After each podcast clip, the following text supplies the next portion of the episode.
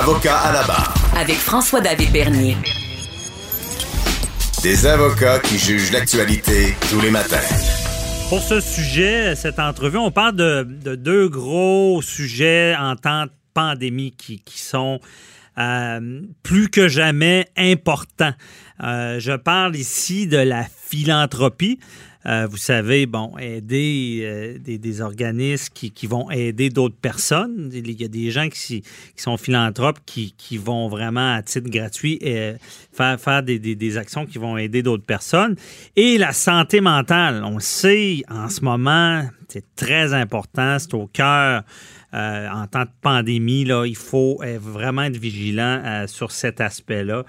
Et euh, on voulait en parler avec euh, quelqu'un qui est vraiment dans le domaine et qui, euh, qui a gagné un prix d'excellence pour la philanthropie. Dans, dans le fond, c'est le philanthrope Jeunesse Canada. on parle avec Justin Weiser. Bonjour. Bonjour, Monsieur Bernier, comment allez-vous? Ça va très bien, merci d'être avec nous. Euh, donc, donc euh, on veut, on, on, va y aller. Déjà, on va commencer par le prix, de philanthropie. Euh, c'est, vous avez gagné ça pour votre implication? Oui, c'est ça. Donc, euh, écoute, euh, quand on est philanthrope, on ne fait pas ça pour des prix. C'est très rare qu'on gagne des prix dans ce domaine-là. Donc, c'était vraiment une surprise. Mais oui, c'était pour mon implication à la fondation de l'hôpital général juif pour l'initiative Mind Strong, qui est le plus grand événement en santé mentale en Amérique du Nord. Ah ouais, le plus grand événement parce que là le plus important. Ouais, le plus le plus important parce que vous intervenez avec cet organisme-là euh, directement avec des gens qui, qui sont en, qui ont des problèmes de santé mentale. Oui, effectivement. Donc, euh, on amasse des fonds pour euh, investir dans la recherche, pour investir dans les soins et dans le département de psychiatrie à l'hôpital. Euh, si vous le savez pas, ça, l'unité à l'hôpital n'a pas été rénovée depuis les années 50. Oh. Quand j'ai vu ça, j'étais bouche bée. C'était vraiment quelque chose euh, qui m'a vraiment touché le cœur. Et Mindstrong est, est, a été créé en fait pour euh, investir dans une nouvelle unité. Il y a quelques mois, j'ai eu l'honneur de couper le ruban de la toute nouvelle unité euh, de psychiatrie à l'hôpital général juif ou totalement rénové à 100% C'est comme un hôtel. Les patients... Ça fait du bien, surtout pour, pour, pour, la santé mentale. Euh, je veux exact. dire, d'être dans un environnement des années 50, ça ne doit pas aider. Donc, les euh, télévisions qui griffonnent, les, les, ouais. les fenêtres qui sont toutes sales. Là, écoute, euh, c'est vraiment... Ben, j'imagine. Et euh, félicitations pour ça. Et aussi, Merci. là, on, on va y aller. Est-ce que je pense à, à, à, que ça n'a pas été rénové depuis les années 50. Euh, ça m'amène à une question. Est-ce qu'au Québec, c'est encore tabou, la santé mentale? Absolument. C'est tabou euh, tout partout à travers le monde. C'est une des raisons principales pourquoi je m'implique autant euh, dans la santé mentale.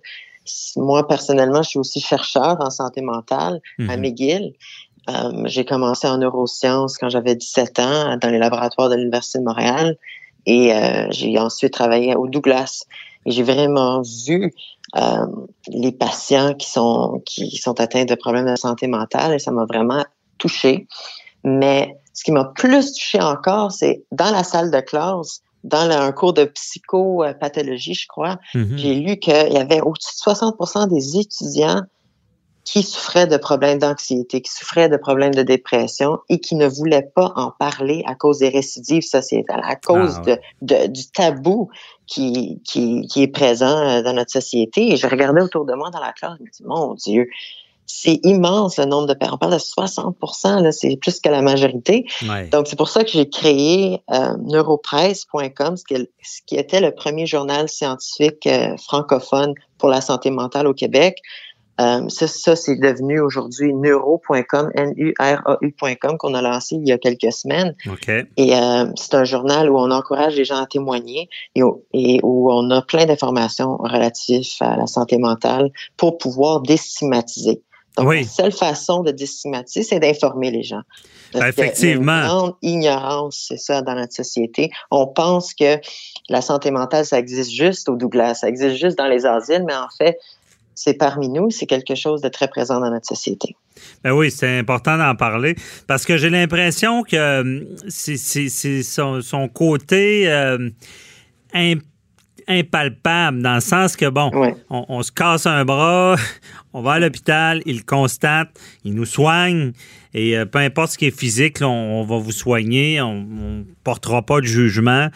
Mais j'ai l'impression qu'avec la santé mentale, vu la complexité de la problématique, on va, on va, euh, le jugement arrive facilement.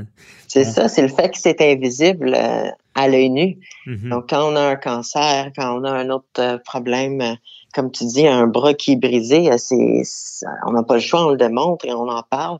Mais quand c'est au niveau du cerveau, hop, là, on le voit pas. Mhm. Donc, c'est, c'est, c'est, les gens pensent que c'est ah, peut-être ta personnalité qui est faible. Tu vois, il y a toujours cette comparaison-là dans le monde des affaires, dans le monde, euh, vous êtes avocat, tu le sais, il y a cette pression-là euh, dans, dans, le mm-hmm. monde, dans la société. Il ne faut pas se sentir faible, il ne faut pas se montrer faible, mais en fait, la santé mentale, c'est pas rapport, ça n'a pas rapport avec la ben, C'est ça.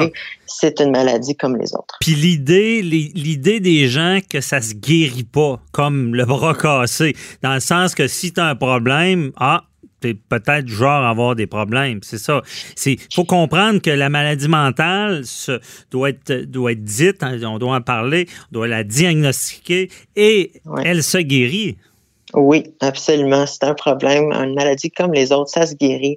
Euh, à travers euh, la psychothérapie, si c'est à travers la psychoéducation, si c'est mm-hmm. avec la, euh, la psychopharmacologie, en fait, les, médicaments, il y a des façons de, se guérir de ça. Donc, il faut pas être gêné d'en parler. Il faut pas être gêné d'aller consulter euh, les spécialistes dans le domaine. Oui, consulter, on voit même l'annonce du gouvernement euh, Prends soin de toi. Pour... J'imagine tout le monde a écouté ça. Et ça m'amène à mon autre question. bon, pourquoi en temps de pandémie, c'est encore plus important de parler de santé mentale? À cause de l'isolement, si on veut le mettre euh, le plus simple possible, mhm. euh, c'est le fait que l'aspect le, plus important des, de la santé mentale pour les étudiants euh, comme, comme les, adultes dans la mhm. société, c'était le fait qu'on se sentait isolé. On se sent isolé parce qu'on ne peut pas en parler, on ne veut pas en parler à cause de la stigmatisation. Et avec la COVID, il y a encore une plus grande isolation sociale qui se fait, puisque là, on peut pas ressortir, on peut pas sortir de notre maison, on peut pas aller au restaurant, on peut pas euh, interagir avec nos amis de la même façon. Mm-hmm. Et donc, il y a une plus grande isolation sociale qui se passe et ça, ça accentue les effets euh, négatifs euh, pour notre santé mentale. L'anxiété qui augmente, les crises de panique, l'angoisse, la dépression, en fait, c'est toutes des, des les composantes de notre santé mentale qui vont malheureusement être accentuées avec la COVID-19. Donc oui, il faut consulter. Oui, il faut en parler. Ça, c'est la première affaire parce que oui, consulter, c'est une chose, mais la première chose avant ça, c'est d'en parler avec son entourage, avec ses amis, avec ses proches. C'est, on dit que c'est facile, c'est plus facile de, que d'aller nécessairement à un psychologue. Et ça peut aider. Le fait d'en parler, le fait d'en même l'écrire dans un journal, écrire nos sentiments, écrire comment on se ressent, ça nous aide à, formuler nos pensées, ça, ça nous aide à passer à travers la situation ben et passer à travers ces sentiments euh, négatifs qu'on peut avoir. C'est le premier pas. Euh, Monsieur Walter, euh, euh, est-ce que est-ce que pandémie et temps des fêtes est un mélange explosif pour la, santé mentale? Parce que là, on voit ce qui, ce qui arrive avec les mesures, euh, parler de solitude, puis là, j'ai pas le choix de penser solitude. On dirait que être seul euh, la veille de la soirée de Noël, c'est, peut-être pire, je sais pas. Est-ce que ça, accentue, euh, ça accentue le temps des fêtes?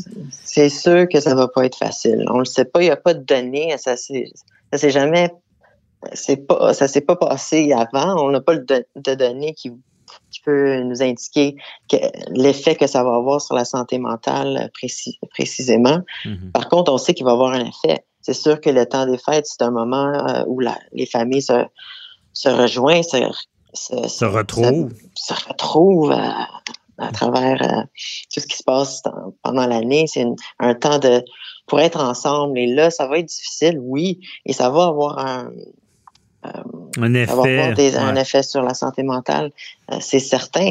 Par contre, c'est ces, ces, ces, ces problèmes-là vont être accentués pour les gens qui vivent seuls, les gens qui sont euh, des patients en psychiatrie, par exemple. Il y a tout, il y a beaucoup de monde, et c'est notamment un des projets que Mindstrong a financé cette année, c'est le programme euh, de, de télépsychiatrie où c'est des volontaires, des bénévoles qui appellent à toutes les semaines différents patients qui habitent seuls, des, des personnes âgées ou qui, qui habitent seuls dans leur appartement et qui ont besoin de compagnie, qui ont besoin d'un compagnon, en fait, même si c'est juste par le téléphone, euh, ça, ça aide énormément. Mm-hmm. Donc, même si on n'est pas capable d'aller voir sa famille, d'aller voir ses amis. C'est très important de garder contact quand même, de faire des Zooms, de faire des mhm. FaceTime, de, de, de, les appeler, de ne pas, de, pas les oublier. Oui, on retient ça. On va finir là-dessus. On retient ça. Malgré qu'on ne se voit pas, garder le contact, euh, ça, ça aide. Ben oui. Et, ben, donc, euh, merci beaucoup, euh, Justin Weisser, de, de euh, de nous avoir euh, éclairé. Continuez votre bon travail. et euh, puis on rappelle le lauréat de, de, de, la prix d'excellence en santé mentale. Souhaite une belle journée.